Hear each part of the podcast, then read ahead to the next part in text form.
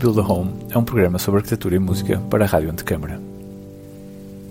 Arquitetos que são músicos ou músicos que também são arquitetos.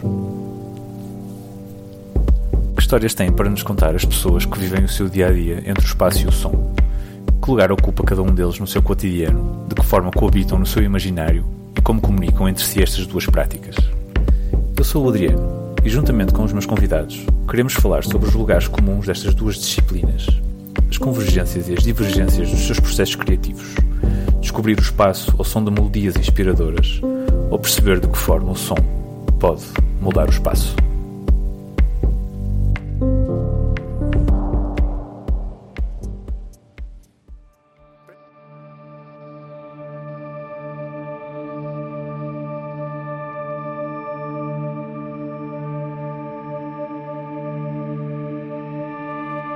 Olá, boa tarde a todos. Uh, Bem-vindos ao programa To Build a Home, onde iremos conversar sobre arquitetura e música aqui em direto na Rádio Antecâmara. Para começar, deixo-vos com a música Ei, do álbum Poeira, dos meus convidados, os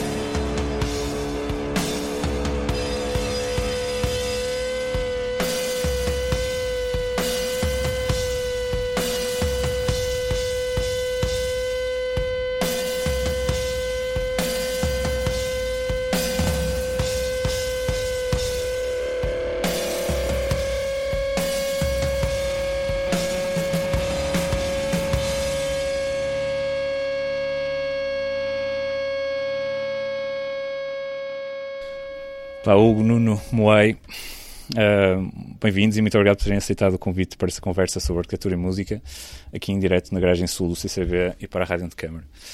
Um, pá, começava por falar desta música, é incrível, super poderosa, adoro as malhas, a estrutura, a progressão. Eu ouvi esta música pela primeira vez num vídeo vosso no Falp Fest, uh, se não me engano, tocarem na, na Toca, né?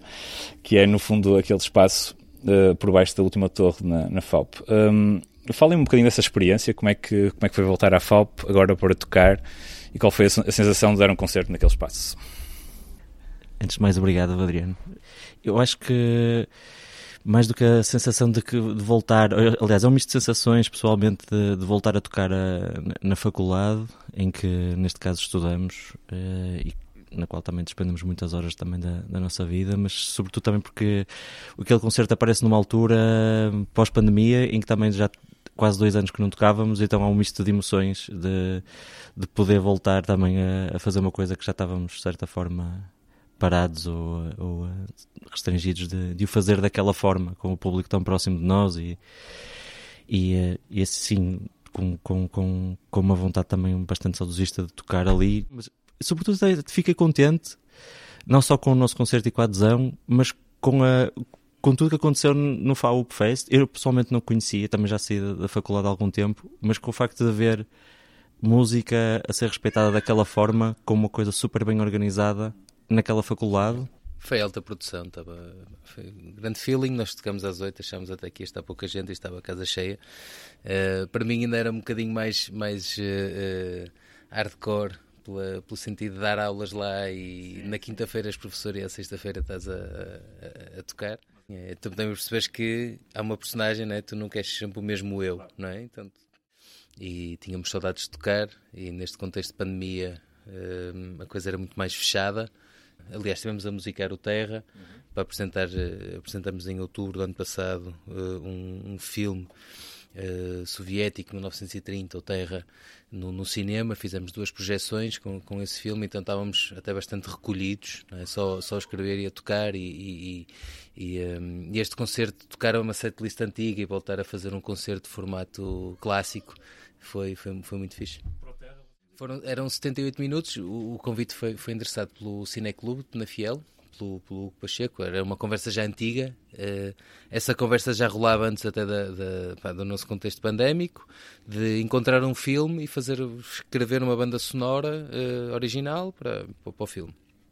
Tínhamos duas ou três hipóteses e a primeira conversa foi o Terra e acabou por ficar o Terra. E é um filme pá, maravilhoso, a preto e branco, pá, brutal, com umas imagens mesmo, aquele é mesmo muito, muito, muito forte. Aliás, é filmado na Ucrânia. Vamos, aliás, passamos então aqui só a notícia que dia 2 de setembro, acho que é a última projeção, que, ou das últimas. E onde é que é? Na Fiel. Em Penafiel, sim. No Museu de Penafiel. Okay. Uh, e era um filme, um filme muito intenso. Esse build-up da narrativa não é? foi, foi fixe. Sim, nós, foi, foi, foi um projeto muito querido para nós por, por dois motivos. Primeiro, para nos dar o. Acho que ajudou, de certa forma, a dar o, o o alento de, de, voltar a escrever. Não que nós não continuássemos a fazê-lo durante a, estes últimos dois anos, mas pelo menos com um propósito. Trabalhamos muito nesta lógica de agora vamos fazer, vamos escrever este álbum para depois fazermos isto e queremos fazer isto. O objetivo deste ano é aquele outro. E fazemos isso porque sentimos que os projetos, quando éramos adolescentes, muitas vezes andavam e andavam porque as coisas iam andando e logo se via. E é, se calhar nessa emergência de de tentar correr atrás do tempo perdido, sempre quando começamos o projeto Moai, sempre fomos muito focados nisso. E, e também coincidiu numa altura das nossas carreiras profissionais estarem, eh, de certa forma, a começar, e então a única forma de conseguirmos conciliar música com, neste caso, com o nosso, uh, nosso trabalho sempre foi esta lógica muito uh, objetiva de fazer coisas. E nos últimos dois anos não havia propriamente um objetivo, não é? Estávamos muito aqui muitos a navegar na vista. E felizmente o nosso amigo uh, voltou-nos a, a, a, direcionar e disse: como é que é? Se vocês sempre querem fazer isto? Mas claro que sim, bora lá. E então foi, foi, um, foi ótimo para nós voltarmos a sentar, escrever com um propósito e, e pronto, escrevemos pronto, 78 minutos de, de música. É, foi, foi uma coisa interessante, não é? Como é que fazemos uma banda sonora, não, não sabíamos como é que havíamos de fazer ou não. Deixar o filme respirar, estás a ver? Contem-me um bocadinho como é que funcionam esses processos criativos nos Moai e se vocês conseguem uh, encontrar algum tipo de paralelismo na vossa criação arquitetónica também, tipo, tudo é, tudo é uma mescla artística, não é? Existe um paralelismo entre as duas, as duas atividades? Sim, eu acho, eu acho, que, eu acho que acontece até muitas vezes é o, uh, se quer, o, o oposto até de um escritório no, ou do processo de arquitetura é esta emergência que nós temos de, de usar o tempo eh, a nosso favor, porque no caso da disciplina da arquitetura, eu acho que o tempo está sempre contra, não é? Estamos sempre contra o tempo. E uh, então isto aqui aparece um bocadinho nessa lógica de exatamente usar o tempo a nosso favor e esta, esta urgência de fazer as coisas. Em termos de. Agora, acho que em termos de processo criativo, também falamos isto um bocadinho na, na, na primeira conversa, em termos de. Se calhar, a questão da linguagem, não é? Se calhar o, o processo não sei se é o mesmo, mas a questão da linguagem tanto eu como o Nuno não somos músicos de. não estudamos música, não é? E, um, e, e, isto é, temos umas noções, se calhar quando tínhamos 12, 13 anos andamos numa escola de música, mas não sabemos ler uma pauta hoje em dia. Temos umas noções básicas. Mas acho que a linguagem que nós usamos muito prende-se, sim, prende-se com a arquitetura ou prende-se com aquilo que, neste caso, que é o processo criativo na arquitetura. É? Ou a linguagem que nós sabemos comunicar, é? da, da regra da exceção, da, da repetição, da, né? o, que é, o que é que vale, o que é que não vale, e, e uh, esse discurso eu acho que é o, se calhar a forma como conseguimos comunicar até quando eu tento justificar ideias e ele tenta justificar ideias. Que é complexo. É, de, Precisa de uma memória descritiva. Uma memória descritiva ali com ponto 1, ponto 2, ponto 3. Mas isso é super interessante. Existe, existe, na estrutura da música, se calhar, um, um, um gesto arquitetónico. Não que seja voluntário, muitas vezes, mas, mas, okay, isso mas, é mais interessante, mas que seja se que faça sentido na tua cabeça de argumentar aquilo para ti próprio, okay, que, é o que, okay, que é o que eu acho que, que nós arquitetos muitas vezes fazemos, não é? que é, é digo eu, nós, eventualmente outros artistas também farão, mas esta, esta busca incessante da, das soluções, né? quer dizer, há, há 500 soluções, então vamos arranjando ali as justificações, não é? mais poéticas ou mais científicas para justificar aquilo, não é? E acho que nós fazemos isso muito, muitas vezes com a música, que é às vezes pode acontecer numa determinada música, não, ah, se fizéssemos mais assim, não, pá, não, porque tens que imaginar Exato, isto. Temos esta trama e este, este ritmo e não podemos. E às vezes o contrário. ah, se fôssemos. Não, porque, pá, então, eu tento imaginar isto como não sei o que mais. E usamos muito este discurso para nos tentarmos justificarmos muito um ao, um ao outro e também para, pronto, de certa forma, alinhavar a coisa para aquilo funcionar.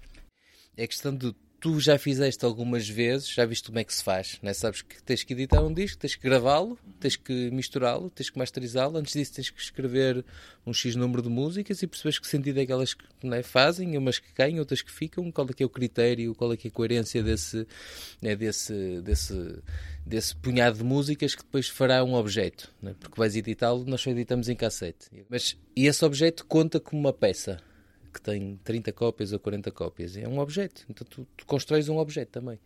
É? Então essa cena, esse projeto todo para construir esse objeto. E depois vais tocá-lo ao vivo e vais misturá-lo e tocá-lo com outras cenas, de outros objetos, que são outros discos, que compõem aí um universo de coisas que, que são estas músicas. É? Mas vocês procuram uma espécie de coerência entre as, as músicas, Sim. não é? Porque Sim. mesmo o nome dos vossos álbuns não é poeira e depois cada música é uma sílaba dessa palavra, ou seja, existe existe essa, essa procura do objeto, que o objeto tem coerência. E eu sou um bocado mais chato do que o nisso. Para, para o Hugo é mais involuntário, para mim é mais voluntário nesse aspecto. Não, sim, eu sou menos chato no sentido também temos que delegar aquilo que sentimos que às vezes não somos tão uh, práticos a fazer ou o que seja, mas o que eu acho que, que, que, eventualmente nós conseguimos também levar um bocadinho desse, disso que tu estavas a falar da, de, do trabalho ou, do, ou desse pensamento para a música, eu acho que tem a ver com essa questão do objetual que vocês estavam a falar e isso nós levamos desde o ou seja, é como pensarmos que o edifício não é pode ser de, de, desde o, não é, o objeto até o, vamos falar do desenho do parafuso mas ou seja aqui a questão está está a falar de, ou seja o nome do álbum tem a ver com a música que tem a ver com a cassete que tem a ver com a serigrafia que tem a ver com o coisa tem a ver com a forma como tu te apresentas tem a ver com tudo isto faz sentido é? é óbvio que há outros músicos que não são arquitetos e pensam da mesma forma mas por acaso já já não é. Já, várias pessoas nos disseram isto. Ah, Vê-se logo que vocês são arquitetos. Esta é a lógica de trazerem tudo arrumado e tudo fazer sentido dentro disto. Este envelope não é, que vocês. Sistematização. Essa sistematização se calhar, é? se calhar vem desse pensamento. É, e é um êxito de não vendas. Funciona super bem para não vender algo. Tem funcionado muito bem, estamos aqui no CCB, hoje à tarde, uh, né? uma brutalidade. Aliás, a nossa agenda estava muito cheia.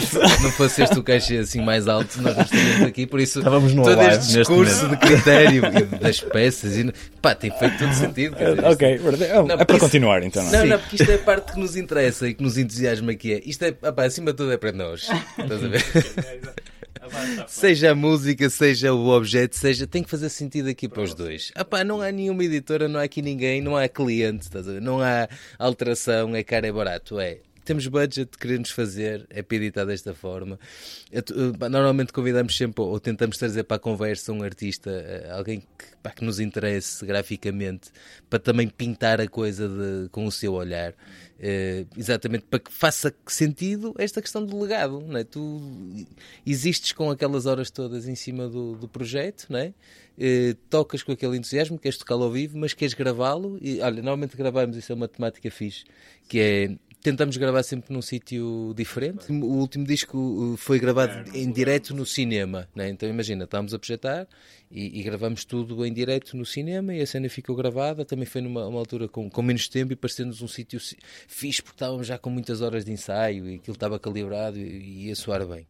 Mas o anterior foi num Pombal, em uh, Trás-os-Montes, que era o Pombal do Paulo Pintado. é Conta-me conta coisas. Conta né, o- nesse Pombal e foi uma cena de última hora porque nós íamos gravar em Luzim, que é uma pequena freguesia junto ao Rio Tâmega, em Penafiel, a última freguesia até passarmos depois para, hum, para aquela zona de Marcanaveses um, e tínhamos uma casa de um amigo nosso onde organizávamos também uma série de concertos de, de outras bandas, já tínhamos tocado lá e aquela sala tinha uma, pá, não só a acústica era brutal, como o sítio, no lugar aquele verde todo E isso tem influência, tem influência, quer, Claro. quer no ato de gravação, quer Claro, no ato de porque são sempre 4 ou 5 dias de desligar. Desligas o telefone, ligas, uh, não é? o backline vai na mala, uh, só levamos os temas e tocamos aquilo em direto, estás a ver os dois ao mesmo tempo. Isto é, não fazemos track a track, nem fazemos a cena toda, está bem, está mal, é o que está. Uhum. One shot. Pegas no Sim, melhor que está sim. ali, que ficou gravado e, e traduz aquilo no, no, no objeto. E essa cena da Bragão, uh, do, do- desse espaço em Luzinho, era o espaço onde nós gostávamos de, de, de gravar. Gravámos o Celestial lá Sim, o segundo álbum. o segundo disco e depois uh, para o Sem Fim também era lá. Só que chegámos lá e tinham tirado o. tinham desligado a Não luz. havia eletricidade. Não havia A casa não eletricidade. estava habitada.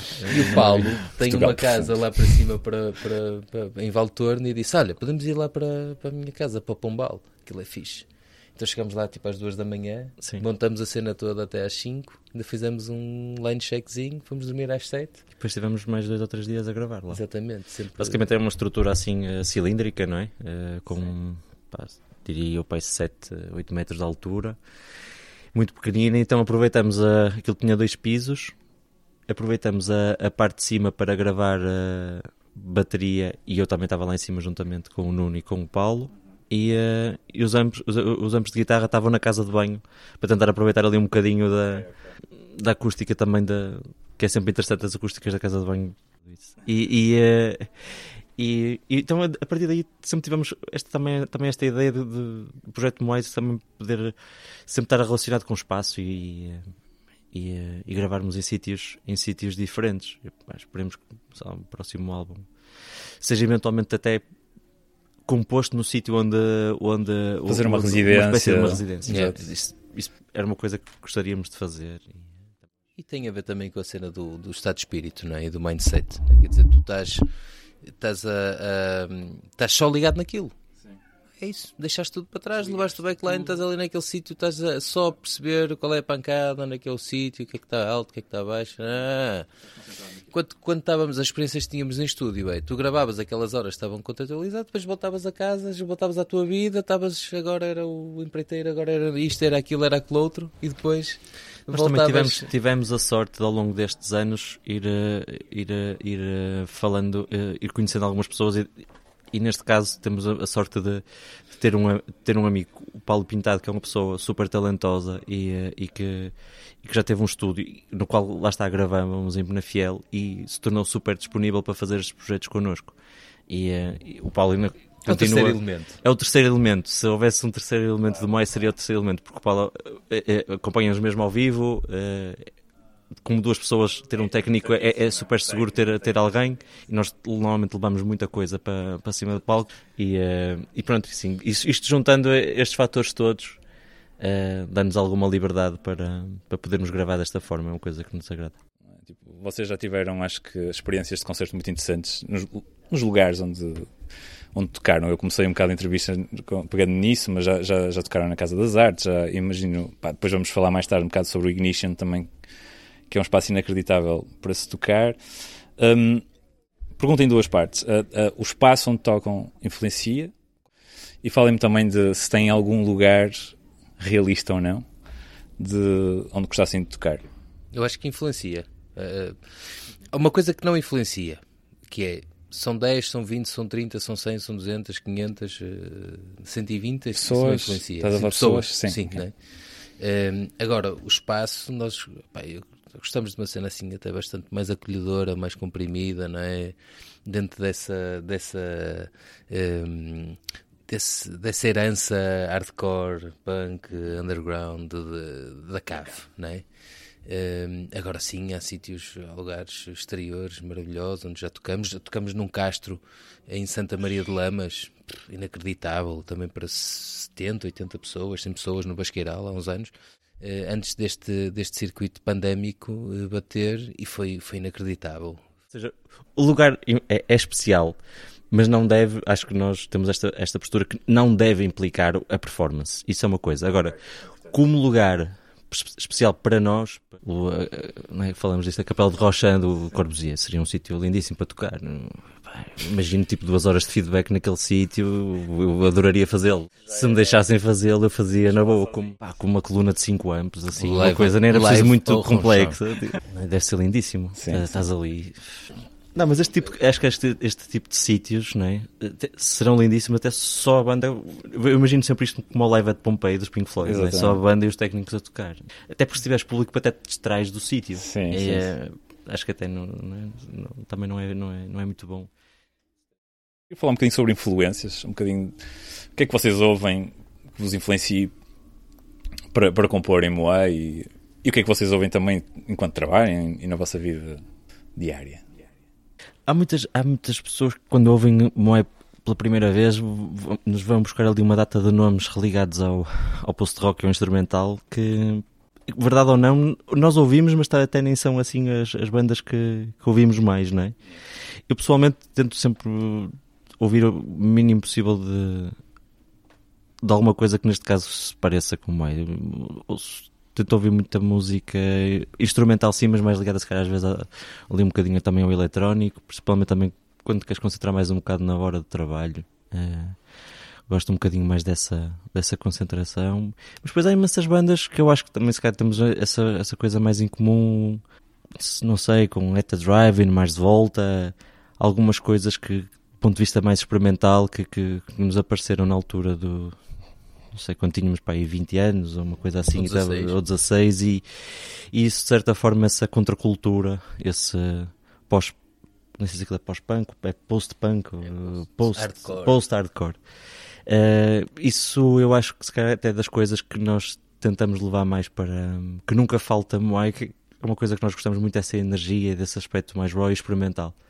Um, portanto, sim, tem muito Moai tem muita coisa de instrumental ligada ao post-rock na questão das sonoridades e das texturas, eu acho. Mas nós tentamos, se calhar, ir descolando um bocadinho mais isso com, outra, com outro tipo de influências que, que saiam um bocadinho mais desse espectro.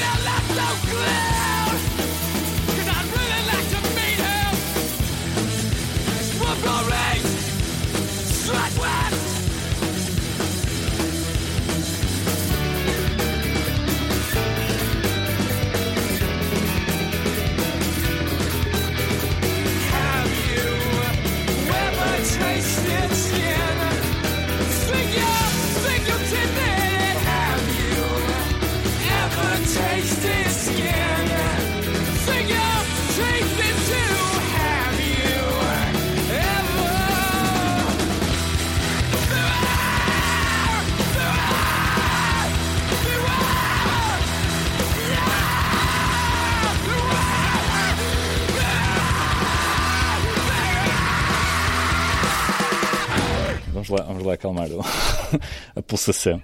Um, pronto, agora para mudar um bocadinho de, de, de assunto, eu queria, queria falar um bocadinho sobre a dupla fora, fora dos Moai, não é? A dupla Nuno Souza, Hugo Ferreira. Uh, vocês são ambos arquitetos, não é? Trabalham no mesmo espaço físico em Penafiel, mas ca- cada um para o seu próprio ateliê. Uh, o Hugo, tu, Hugo, és, és cofundador do ateliê de vis- visualização 3D OKDraw e o Nuno é fundador e arquiteto principal do ateliê Nuno Melo Souza Arquitetura. Um, mas quando olhamos para o, para o vosso percurso, ele, ele cruza-se de formas muito variadas, não é? Tipo, desde uh, curadoria, organização de eventos, partilhas de autoria.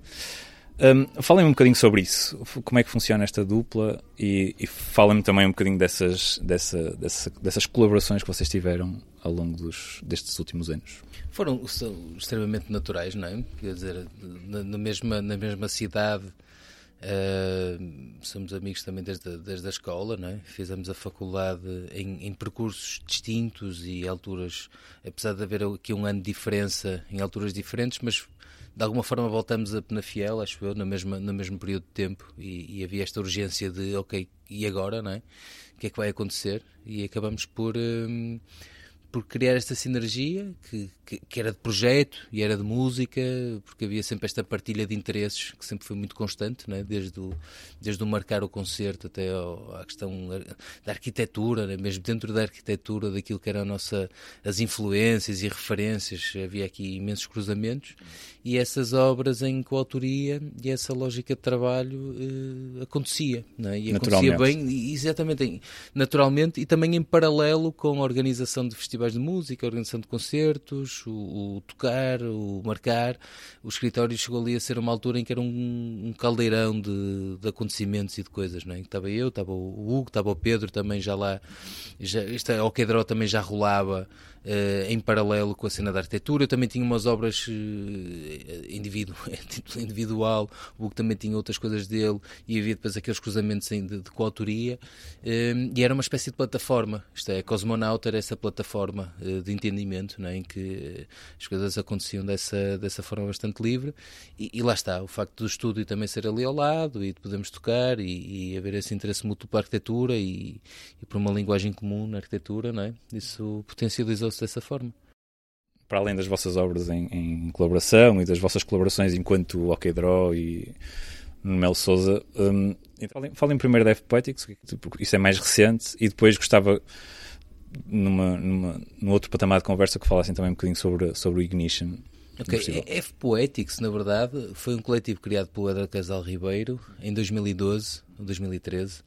E, 13, em 2013 e, e um dos grandes do- dos kicks do, do, do início da F Poetics foi até um concurso que fizemos para, para, para a Biblioteca de Setúbal. Mas é um projeto do Helder eh, que segue há, realmente há muitos anos. Sim, o, Eh, o Heller tinha esta, tinha esta ideia de, criar um, um, um coletivo no qual artístico. artístico que poderia ser eh, bastante eh, híbrido.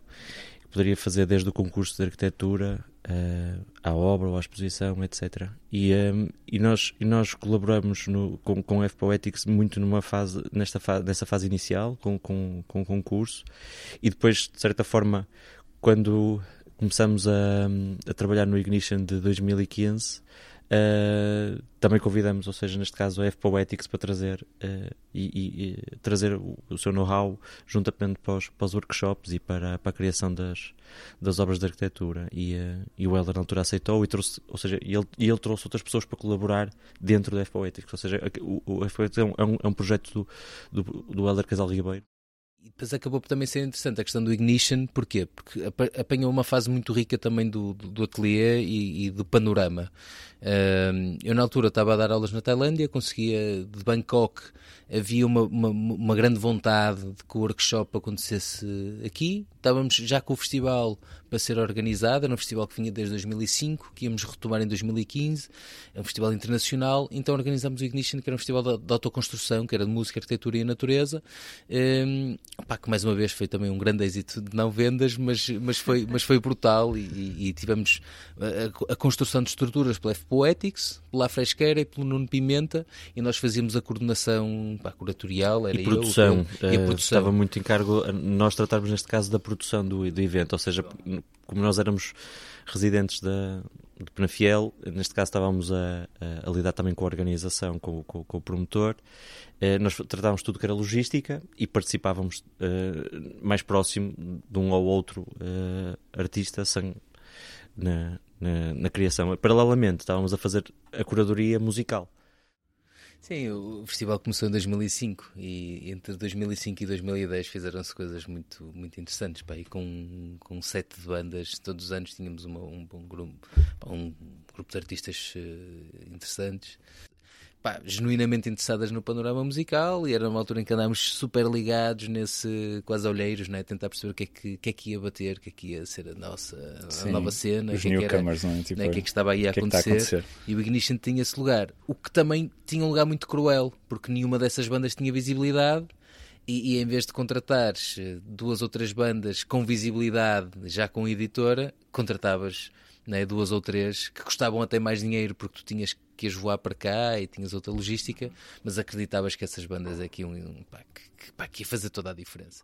Eu e Nuno continuamos a organizar coisas, continuamos a fazer coisas, mas sobretudo para nós, tal como o projeto de Moai é, é para nós e, as, e, e, os festivais ou aquilo que nós organizarmos será sempre nessa vontade de fazer para nós. Ou seja, para nós, pá, para os nossos amigos e, e, para todos os outros amigos dos amigos que, que nós sabemos. Se no fim tiverem duas pessoas, estão. Se tiverem 50, estão. Pá, se tiverem 100, estão 100. Agora, desde que seja especial e que seja fixe, que seja sobretudo sério e bem sério, feito. bem feito e com o máximo que nós conseguirmos fazê-lo. Sim. Ok, falem só um bocadinho sobre esse, porque ao almoço falamos sobre isso. O, o, festival que vocês continuam a organizar, um bocadinho como é que ele funciona, quando é que ele. Quando é, que... Esse é o Christmas, o Christmas Rock Fest. Sim, falem um bocadinho sobre ele. Opa, tem um nome bastante maduro: o Christmas Rock Fest. O Christmas, uh, por incrível que pareça, uh, uh, corrijo-me se eu estou errado, mas foi o, o, este festival apareceu na urgência de nós termos um sítio para tocar. Eu nós tínhamos uma nós conhecemos no secundário, etc. Começamos a, a, tocar e não sei o quê. Opa, mas não sei se alguma vez vocês estiverem na Fiel ou se alguma vez lá forem. A cena musical não é simplesmente. Eu não tenho existe. família lá, eu conheço muito Ok, mas a cena musical simplesmente não existe, não é? Claro. E então, na tentativa frustrada de tentar marcar muitos ou marcar alguns concertos, nós tínhamos dado o primeiro concerto na associação, na, nas listas da Associação de Estudantes da Secundária e, que era o grande objetivo. Que era o grande objetivo. Era o nosso pico de carreira ir às listas. E que conseguimos. E depois estamos, a partir daqui. Vamos que parar. É que, vamos, vamos parar. Não, a seguir temos que ir a um festival, não é? E então a ideia do, do, do, do Christmas apareceu exatamente nessa ideia de, de nós, enquanto sítio que nós não tocávamos nada, e no fundo até éramos, só tocávamos covers na altura, termos um sítio para tocar. E então tínhamos que organizar qualquer coisa para nós irmos tocar. E a partir daqui, Nuno certamente faz, faz melhor, um, conta melhor a história do um que eu. Um pequeno festival de música no, no, CCC, que era o Clube de Convívio e Cultura, que estava, que estava pá, de alguma forma, não era abandonado, mas não, não tinha realmente grande agenda.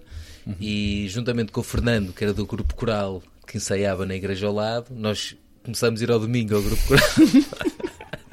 para dentro de dois ou três meses conseguir fazer a caminha para ter ali um espacinho para podermos ter ali os punks todos a tocar no Natal. Sim, então, porque era, era um festival punk ao lado da igreja. Exatamente. Uh, e foi espetacular. Pá, acho que é, acho fiz que é grandes amigos no grupo coral durante algum tempo. Uh, acabei a ser catequista. E depois, toda uma carreira paralela. Toda uma carreira paralela. Muito depois, bom. entretanto, para ir paralelo a tudo isto, organizávamos festivais nos quais os fora de serviço, os Fita Cola, os Social Suicide, os, os Chemical Wire, né? imensos amigos que fizemos na altura. Ainda agora no, o David tocou na quinta-feira uhum. no Porto de Maus Hábitos, estava a escrever mensagem: ah, como é que é? Vai vir, não é? Vai. Quer dizer, isto foi, foi, foi sendo criado este, este panorama de, de pá, imensa gente dessa altura, de, de todos esses concertos. Era a minha avó que cozinhava um, fazia um assado espetacular, meu, um arroz de forno meu, incrível lá no, na, na Travessa da Tafona e o pessoal comia ali um arroz de forno, umas, umas cervejinhas e, e tocava. então, Pá, os cachês eram altíssimos, né? as, bandas custavam 100 euros uma, 50 euros outra, 200 euros. Os Day of the Dead foram, vieram, foram lá tocar também na altura, foi muito fixe. For the Glory, os Man Eater, é, é. Uh, D3, foi, foi, pá, foi, um bom, foi um bom festival. Bom. E, organizado, era sempre na, na, altura, era em dezembro, não é? E era no CCC, depois Sim. chegou a ser na Assembleia. Aliás, o último já foi na Assembleia que fizemos. Também nos tornamos sócios da Assembleia. Tornamos-nos sócios para podermos organizar lá o, uh, o Sr. Peixoto, se nos estiver a ouvir, o um grande último abraço. 2019, sim. Eh, Presidente. Boa. Mas este, este festival continua e vai, vai acontecer este ano também. acho que sim, acho que estamos com vontade de o fazer. Boa. Eh, este Fica já marcado, já está marcado. Rádio- acho que a Rádio Antecâmara vai lá fazer a cobertura. Eu acho que o Pedro está a dizer que sim. Acho que Este está. festival em 2016, a partir de 2016 para cá, sempre foi feito assim desta forma um bocadinho eh, bastante híbrida e na, e na vontade de a um mês fazer. E então a um mês sempre se marcou bandas, fez cartaz, combinam-se coisas. E... O Nuno já está marcado. Estou a ver aqui, Mas- 18, 18, Opa, 17, 17, 17 de, de dezembro. Vamos apontar para Pronto. já aqui a palavra. Espetacular. Boa, Al- pronto, já, já, já- valeu a pena fazer esta entrevista. Hum, pronto, para, para, acabar, gostava só de, de vos pedir assim, um exercício uh, em relação aos Moai. Eu, eu já conheço a história, mas se, me pudessem um falar um bocadinho como, como é que a banda nasceu, eu sei que pronto, está, está toda, tudo isso relacionado com a vossa vida enquanto amigos também. E depois que refletissem um bocadinho sobre, hum, sobre o futuro, não é? Quais são os vossos objetivos enquanto banda a curto prazo? Estou muito sério. Objetivos. Vamos, vamos baixar Eh, o tom de voz. Muito pesado. Sim, muito pesado. Eh, a história, a história, como o Nuno um bocadinho referiu, aconteceu assim muito num impulso. De, o Nuno tinha acabado uma banda, eu estava eu também eu estava ainda a tocar com o Jesse, que era um power trio, também tinha com, com uns amigos nossos. E surgiu assim muito num, num impulso de. Estávamos a marcar umas bandas em, em 2015 e eh, como estávamos a trabalhar juntos, etc., sentíamos que, que ainda podíamos continuar a fazer mais alguma coisa. E eu lembro-me de uma vez ter visto o Nuno a tocar a bateria, ou melhor, a bater numa bateria, alguns ali em 2013, quando tu e o Mário também fizeram um, assim, um projeto que se chamava, uma banda que se chamava Marisco, tinha os melhores nomes de sempre, um, um duo. E, eh, e eles tocaram tipo, uma, tinha umas letras muito bonitas em francês, não era? Que, Petit, é que é? Petit garçon avec les barro- eh, ballons rouges, É, uma coisa assim.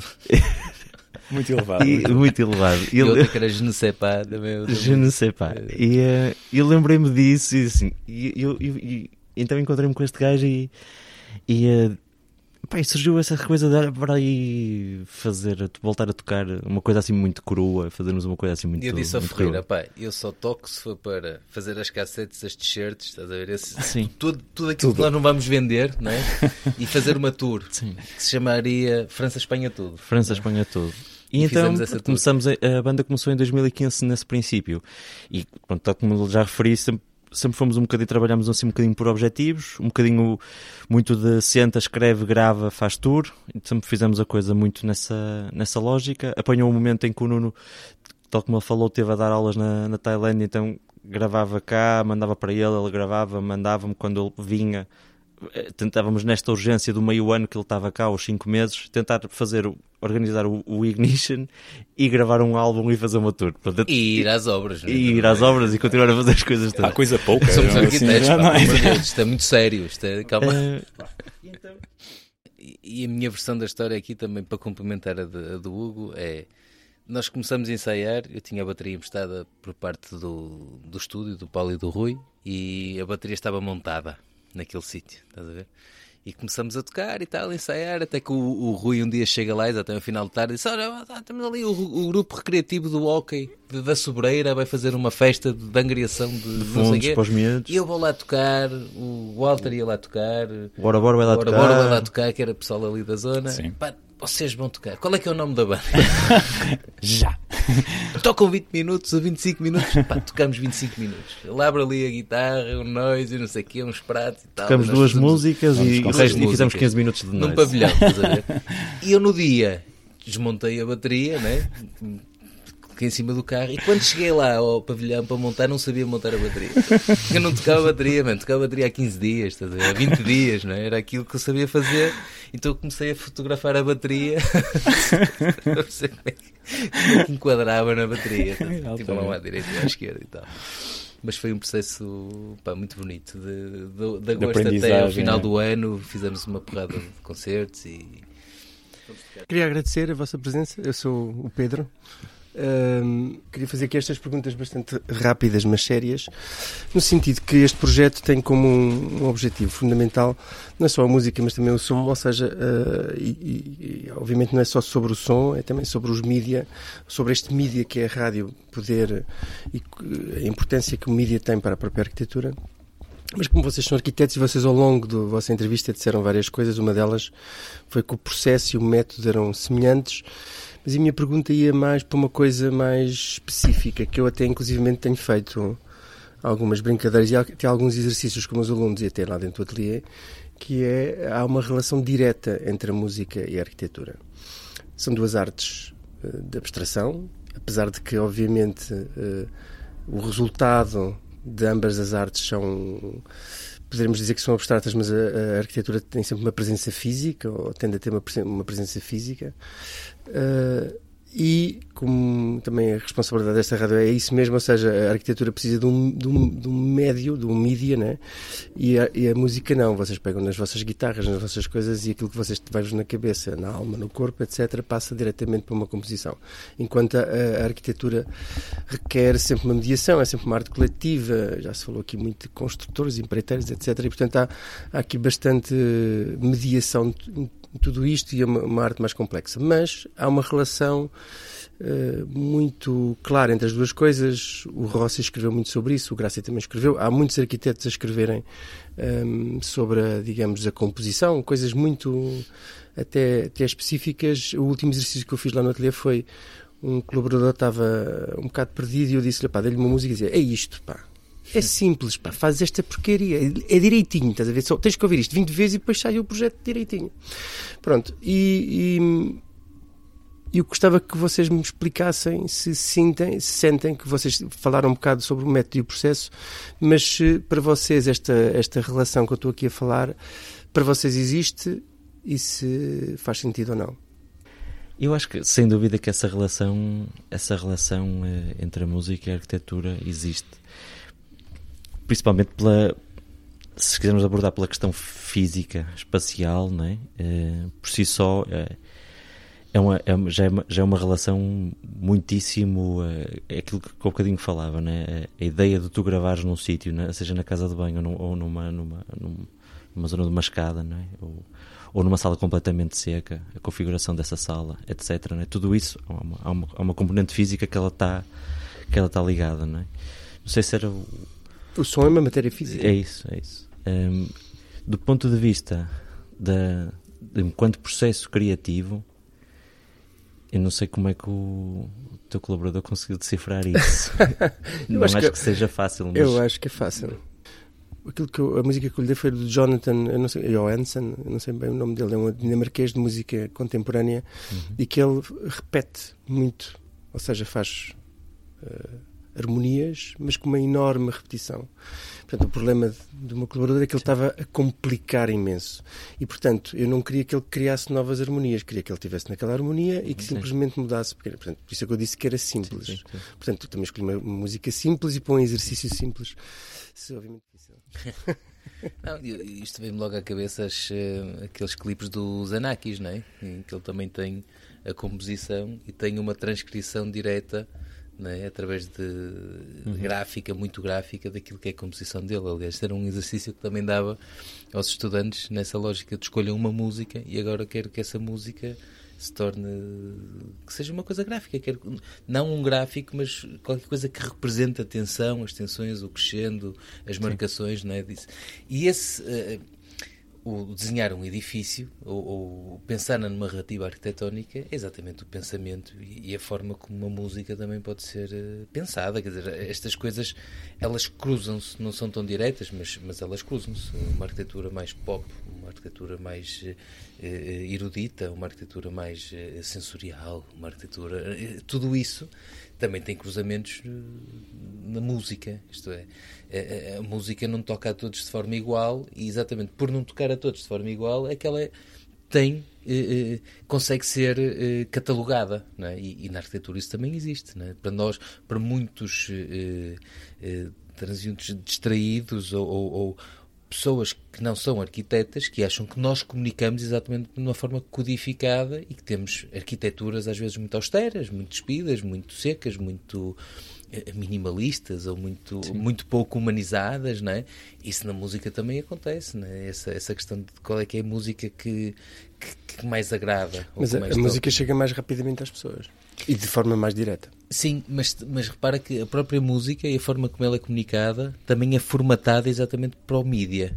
Isto é, a música pop tem, um, tem uma mistura para a rádio e para o nosso phone, né, que tem um, uma frequência, uma banda, um limite de baixo e alto de frequência que te corta um X número de sons, então tu só ficas com aqueles sons que são incisivos, não é? Ou o bombo, ou a tarola, ou a voz, que é lead, ou o baixo, ou uma nota da guitarra, que é aquilo que é catchy para ti, que te faz com que aquilo seja sonante. A mesma coisa que um.